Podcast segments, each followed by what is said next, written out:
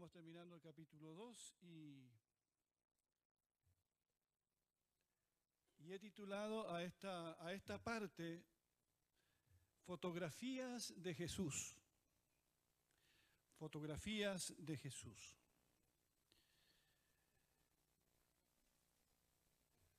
¿Cuál sería tu reacción si alguien te dijera que ha sido descubierta una fotografía de Jesús? No sé si escucharon hablar alguna vez del Santo Sudario de Turín, ¿cierto? Es una tela de lino que muestra la imagen en negativo fotográfico de un hombre que presenta marcas y traumas físicos propios de una crucifixión y que de alguna manera está en sintonía con lo que se relata en los evangelios.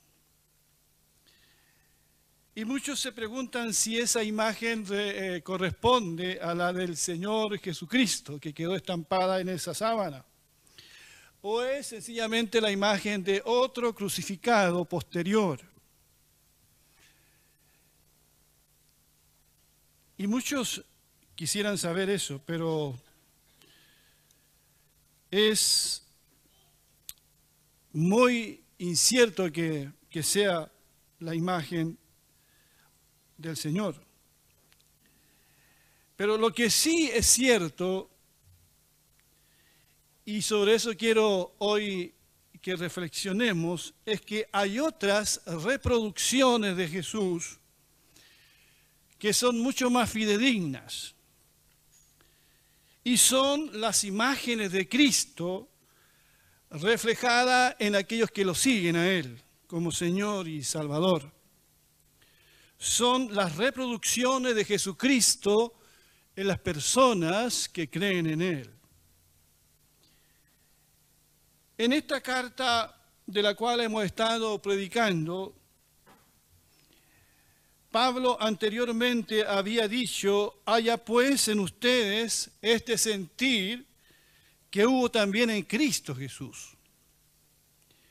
Y a través de la historia de la iglesia han habido hombres y mujeres que han seguido de tal forma a Jesús que la vida de Jesús se ha manifestado en sus propias vidas y otros han podido ver a Jesús en ellos. Cuando Pablo escribe a los Corintios les dice en una parte, imítenme a mí porque yo imito a Jesús. Es una declaración muy extraordinaria de alguien que también era una fotografía viviente de Jesús, el apóstol Pablo. En el pasaje de la Biblia que hoy vamos nos toca considerar, Pablo nos habla acerca de dos hombres en quienes se puede ver a Jesús. Son dos personas que tienen el mismo sentir de Cristo. Son Timoteo y Epafrodito. Veamos qué es lo que Pablo dice del primero, de Timoteo. Espero en el Señor Jesús enviarles pronto a Timoteo, para que yo también pueda regocijarme al saber cómo se encuentran ustedes pues no tengo a nadie con ese mismo ánimo y que con tanta sinceridad se interese por ustedes, porque todos buscan su propio interés y no lo que es de Cristo Jesús. Pero ya conocen los méritos de Él que ha servido conmigo en el Evangelio como sirve un hijo a su padre. Pablo el apóstol sigue preso en Roma, como lo dice al comenzar esta carta, y está en espera de que se resuelva su futuro por las autoridades romanas. Como no puede ir personalmente a visitar la iglesia de Filipos, que está a 1300 kilómetros de donde él está, pero Pablo sigue preocupado, preocupado de los hermanos de Filipos. Los quisiera ver, los quisiera abrazar, les quisiera predicar, los quisiera visitar. Así que está un poco inquieto estando preso, pues quiere saber de estos hermanos. Le preocupa su situación personal, por supuesto, pero más le preocupa, su mente está en cómo están los hermanos allá. La iglesia de Filipo fue una muy buena iglesia. La Biblia dice que se ocuparon de Pablo siempre. Oraron por él. Siguieron su ejemplo y le ayudaron enviándole ofrendas una y otra vez. Era una iglesia muy querida para Pablo. Y en esta búsqueda de a quién enviar, eh, Pablo encontró por fin a un hombre dispuesto a viajar 1300 kilómetros. Pensemos que en ese, en ese no se viajaba en avión, ni en tren, ni en auto, barcos y, y en fin, era muy difícil. Entonces, Timoteo estaba dispuesto a traerles noticias de la iglesia, porque Timoteo tenía, dice Pablo aquí, el mismo ánimo de él estaba en el mismo sentir de Pablo, en el sentir de Cristo también, del cual hemos hablado anteriormente. Hermanos y hermanas, como dijimos eh, hace unos domingos atrás, qué importante es esto, estar en un mismo sentir. Qué bueno es cuando tú encuentras a alguien que, que siente lo mismo que tú, que tiene el mismo anhelo por Cristo, que tiene la misma disposición para servir al Señor que sigue las pisadas del maestro. El mismo sentir. Me imagino a Pablo compartir su preocupación y su sentir y encontró a alguien llamado Timoteo que lo escuchó. Y le dijo a Pablo, Pablo, yo iré. Yo iré. Dice el verso 20, pues no tengo a nadie, dice Pablo, con ese mismo ánimo y que, tan, y que con tanta sinceridad se interese por ustedes. Así que Timoteo estaba dispuesto a sacrificar de su tiempo, energía y comodidad para visitar a los hermanos de Filipos. Timoteo no quería ser un espectador, Timoteo era de los que se involucraban, se interesaba, dice Pablo, en los demás y su interés y esto lo destaca Pablo, era sincero. Era sincero. Lo movía su amor por los hermanos. Porque hay muchas personas que parecen interesarse en otros, pero no es con sinceridad. A veces es por algún motivo oculto para recibir un favor a cambio, pero, pero no era el caso de Timoteo. El interés que él sentía por la iglesia de Filipo era realmente un interés muy, pero muy sincero. Cuando Pablo le escribe años después al mismo Timoteo, dice de él que era, que era un hombre, que era un joven eh, un poco tímido, ¿verdad? Eh, falta de confianza en sí mismo, pero era un joven que realmente le interesaban las otras personas. Le interesaba todo lo concerniente a Jesucristo. Por eso Pablo entonces lo envía para saber de sus hermanos. Y en el verso 21, Pablo, Pablo hace, Pablo hace una tremenda declaración. Dice, porque todos buscan su propio interés y no lo que es de Cristo Jesús. Porque todos buscan su propio interés y no lo que es de Cristo Jesús. Este texto de Filipenses podría competir como uno de los versos más tristes de la Biblia. Para mí hay bastantes pasajes tristes de la Biblia. Juan 1.11 es uno de ellos, a lo suyo vino y los suyos no le recibieron.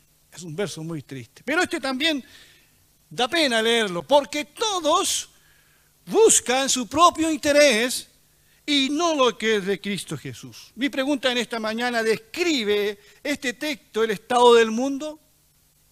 ¿Describe de alguna manera a nuestra comunidad, a nuestra iglesia? ¿Describe de alguna manera a los cristianos de este tiempo? Pablo encontró muchas excusas al buscar un hombre para enviar, pero todos ponían al Señor en segundo lugar, pero no Timoteo.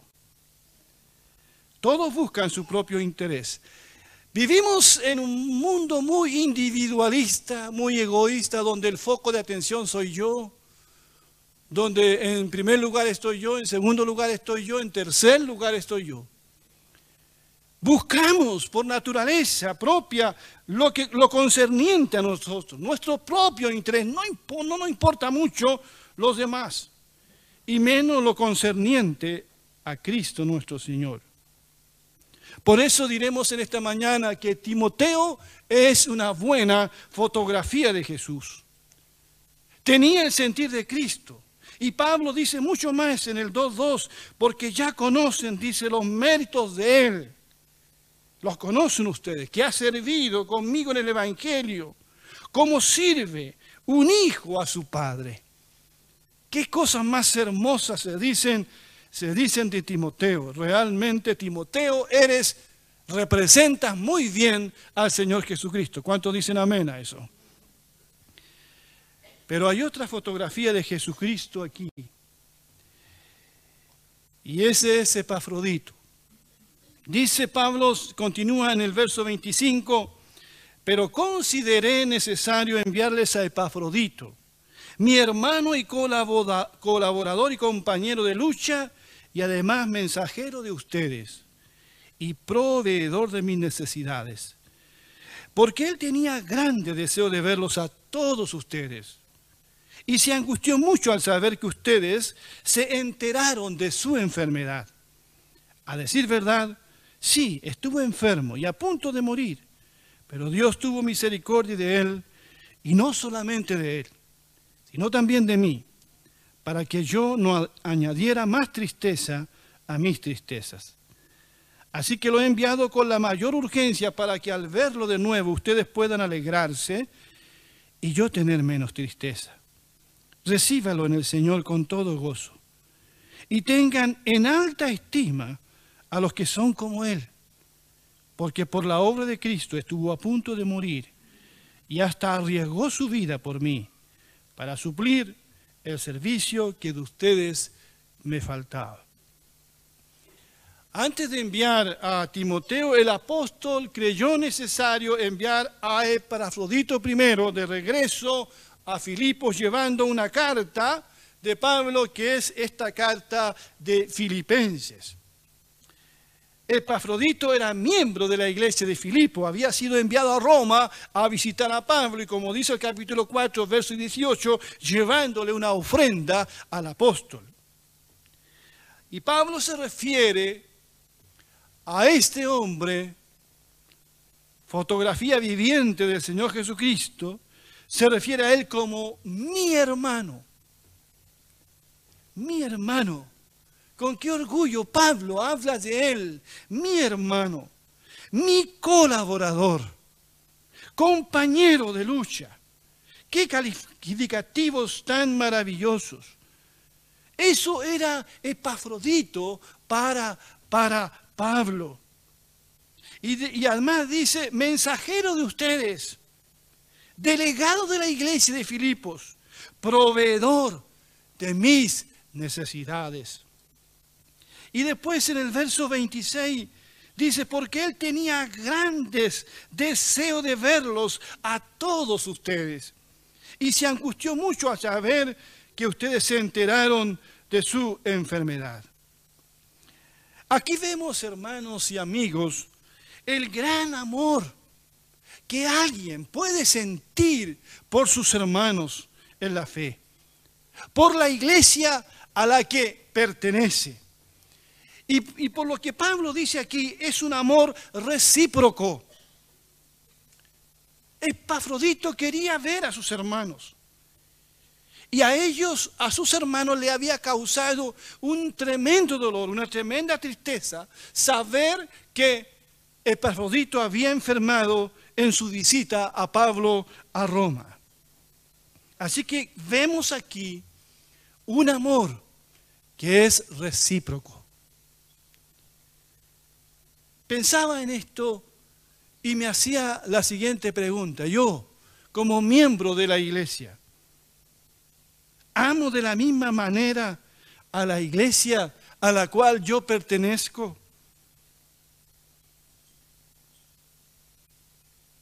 La extraño cuando no puedo venir, por ejemplo, a reunirme con mis hermanos en un culto. ¿Cómo son mis sentimientos por la iglesia a la que pertenezco?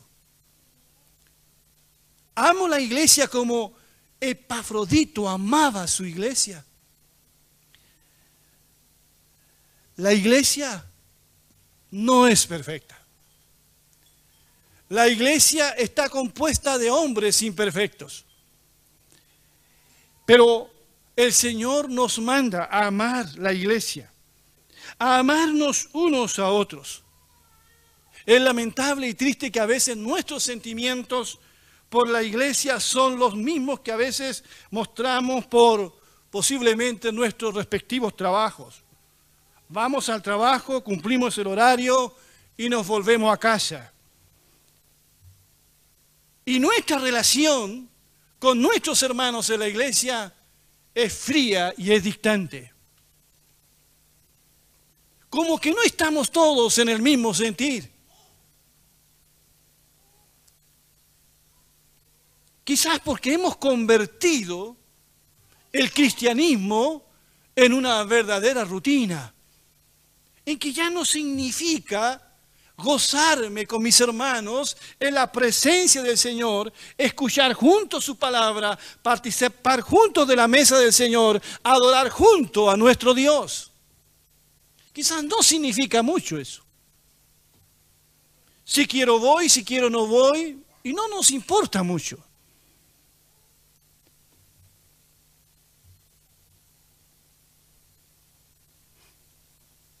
Como si conocer a Cristo no significara mucho también. Pablo dice que al cumplir la misión que la iglesia le encomendó a Epafrodito, este enfermó, y lo dice el texto, gravemente, y casi muere en Roma. Y luego nuevamente, porque por la obra de Cristo estuvo a punto de morir, y hasta arriesgó su vida por mí para suplir el servicio que de ustedes me faltaba. Este hombre entonces amaba a Cristo, amaba su obra, amaba a Pablo, arriesgó su vida por él, amaba a su iglesia. No podemos amar a Dios sin amar su iglesia. Y dice aquí que Pafrodito se jugó la vida literalmente. Dice el texto, arriesgó su vida por la causa del Señor. Seguramente ustedes también se enteraron. Estando de vacaciones en Villarrica, conocimos la historia de ese joven bombero de solo 20 años, Nicolás Soto. Herido de gravedad tras salvar a un amigo cuando combatía un incendio en Nueva Imperial.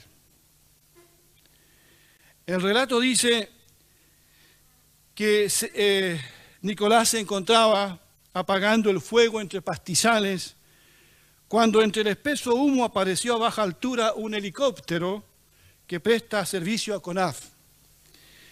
El helicóptero comenzó a lanzar agua por medio de un canastillo. En ese momento Nicolás se percató que este recipiente de agua canastillo venía directo a un compañero. Y el joven Nicolás alcanzó a empujar al bombero amigo, evitando ser golpeado por el recipiente con agua. Sin embargo, desgraciadamente, el canastillo golpeó a Nicolás y lo dejó muy grave por varios días, pero lamentablemente, después de agonizar, murió. Sus funerales fueron muy concurridos en Villarrica y fue despedido como un héroe. Tenía solo 20 años. Yo pensaba en este muchacho, en su legado, el primer mártir del cuerpo de bomberos de Villarrica. Él había dicho que si él moría alguna vez sus órganos fueran donados, así que con los órganos de Nicolás se salvaron cuatro vidas. Y yo pensaba en su legado, bombero, o sea, su vida puesta al servicio. Salvó la vida de otro bombero y donó sus órganos que salvaron cuatro vidas más. Veinte años muy bien vividos. Realmente un héroe. Hay muchas personas que son capaces de jugársela por salvar la vida de otras personas. El Pafrodito fue un héroe también, porque no miró por lo suyo solamente, sino también por lo de los otros. Hay algo más que Pablo destaca de Epafrodito. Dice en el verso 26, él tenía grandes deseos de verlos a todos ustedes y se angustió mucho al saber que ustedes se enteraron de su enfermedad. Al decir verdad, sí estuvo enfermo y a punto de morir. Yo pensaba en esto que dice aquí. ¿Qué era lo que gatilló la angustia de Epafrodito? ¿Qué era lo que a él lo tenía inquieto? ¿Alguien lo, puede decir? ¿Mm?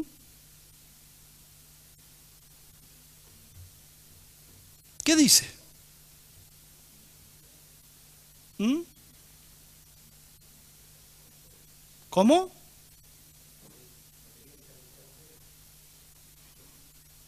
Por ahí va la respuesta. Lo que lo inquietaba a él era el saber que sus queridos hermanos supieran de su situación. Y no se preocuparan ni entristecieran por él. No les quería causar preocupaciones ni pena alguna. Él sabía que si los hermanos sabían se iban a preocupar por él. Y eso a él lo tenía muy, pero muy angustiado. Hoy si a alguien le pasa lo que le pasó a Epafrodito, seguramente lo publica en Facebook. Para que todos se enteren y se preocupen por él. Pero era lo que menos quería Epafrodito. Él quería ser parte de la solución y no del problema. Él estaba enfocado en ayudar y en no ser ayudado en consolar y en no ser consolado. Él entiende que hay otros con mayores problemas que él. Y pensaba en esto.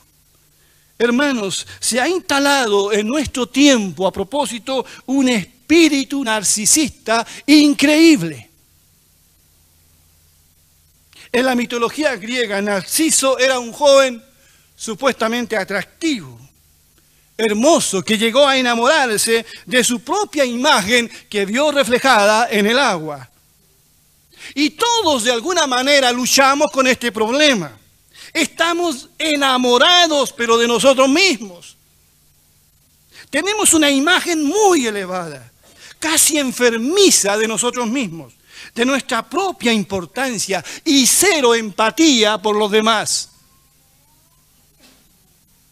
Las redes sociales son usadas eh, por mucha gente, incluidos los cristianos, para inspirar lástima, para llamar la atención sobre uno mismo. La mejor pose, la mejor cara.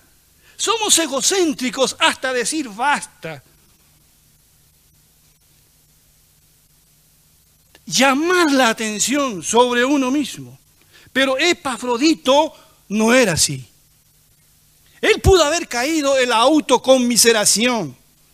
Él pudo haber sentido lástima de sí mismo y de todo lo que le ha pasado, pero no cayó en eso. Al contrario, pensó en cómo lo estarían pasando sus hermanos. Por eso Pablo al final dice, recíbanlo en el Señor, les dice a la iglesia, cuando Epafrodito llegue, recíbalo en el Señor con alegría y tengan en alta estima a los que son como Él, porque por la obra de Cristo estuvo a punto de morir y hasta arriesgó su vida por mí para suplir el servicio que de ustedes me faltaba. La iglesia, dice Pablo, debe honrar a este tipo de cristianos que son una verdadera fotografía del Señor Jesucristo. Así que mis queridos hermanos, para ir terminando, no necesitamos una imagen de cómo era Jesús. ¿Te imaginas si hubiese quedado algo, si pudiésemos reproducir con toda la tecnología una imagen o tener quizás alguna astilla de la cruz de Cristo? ¿Cuánta idolatría habría en este mundo? Dios quiso eliminar todas esas cosas. ¿Dónde se ve Jesús ahora? Se ve en su iglesia. Somos su iglesia, somos el cuerpo de Cristo.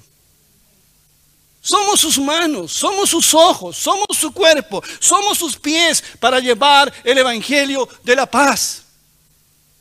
Nosotros somos ahora sus fotografías. El mundo debe ver a Jesús en cada uno de nosotros. Pero estimados hermanos y amigos, cuando la gente nos ve, ve a Jesús en nosotros?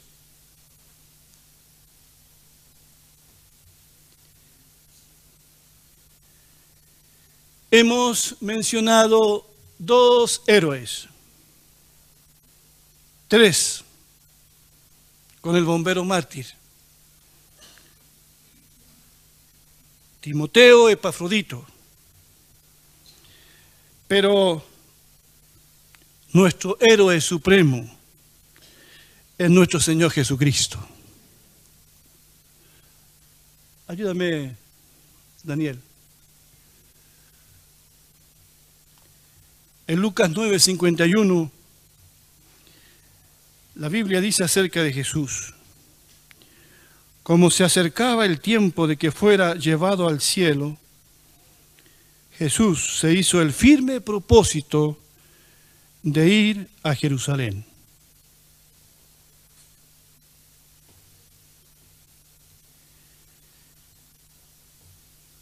Él es nuestro héroe por excelencia. Cuando se acercaba el tiempo de que Jesús tenía que regresar al Padre,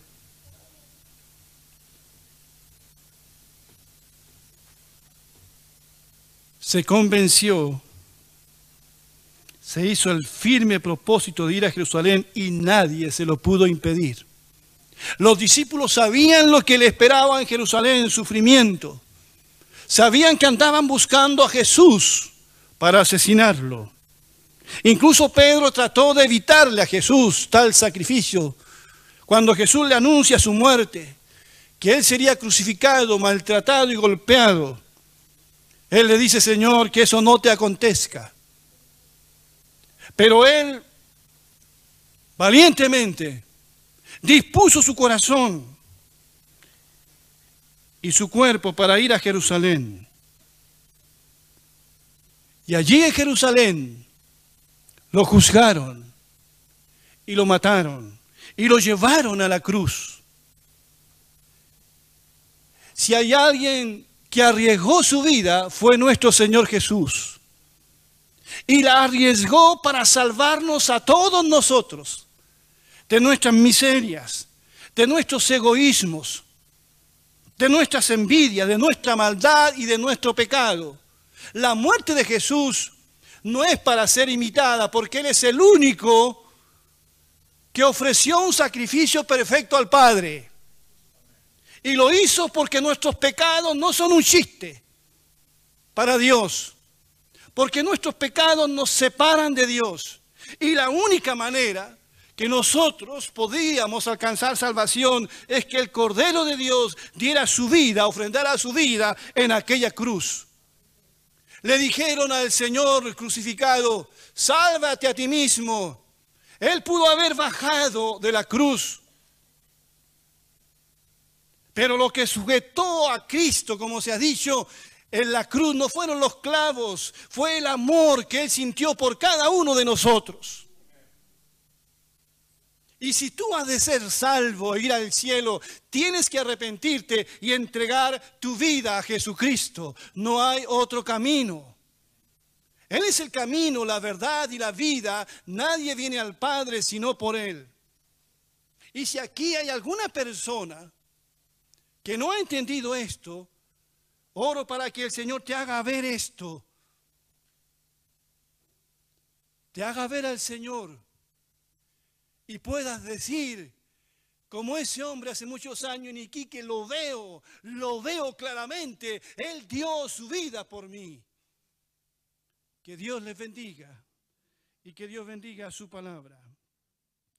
Vamos a ponernos de pie, por favor.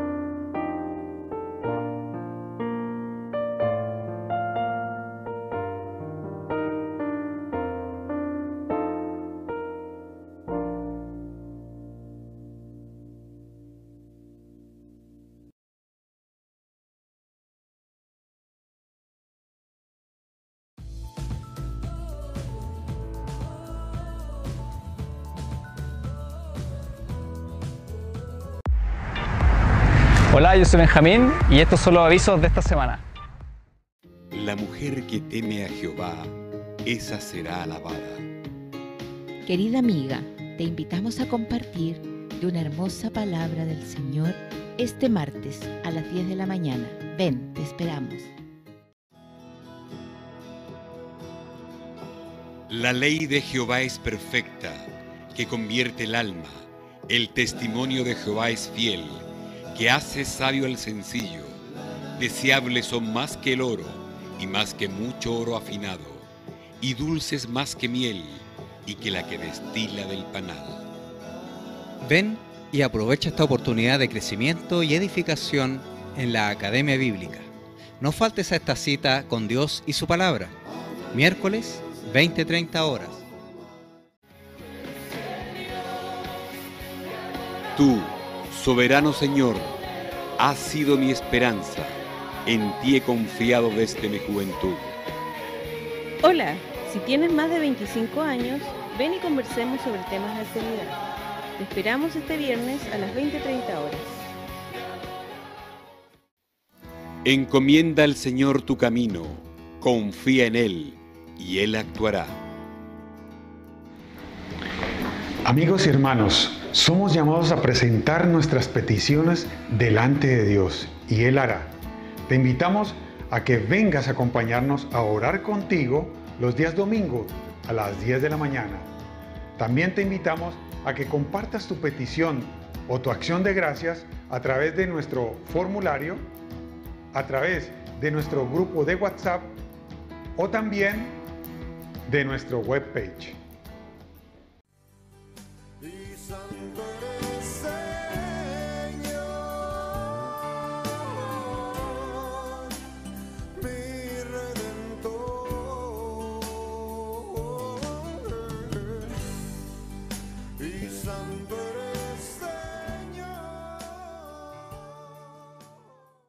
Dejen que los niños vengan a mí y no se lo impidan.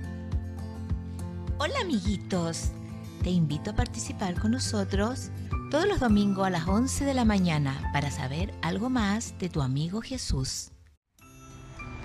Comparte este aviso para que esto pueda llegar a más gente y todos puedan conocer al Señor. Sigue nuestras redes sociales de Twitter, Instagram, a nuestro fanpage, nuestro canal de YouTube y en nuestro sitio web.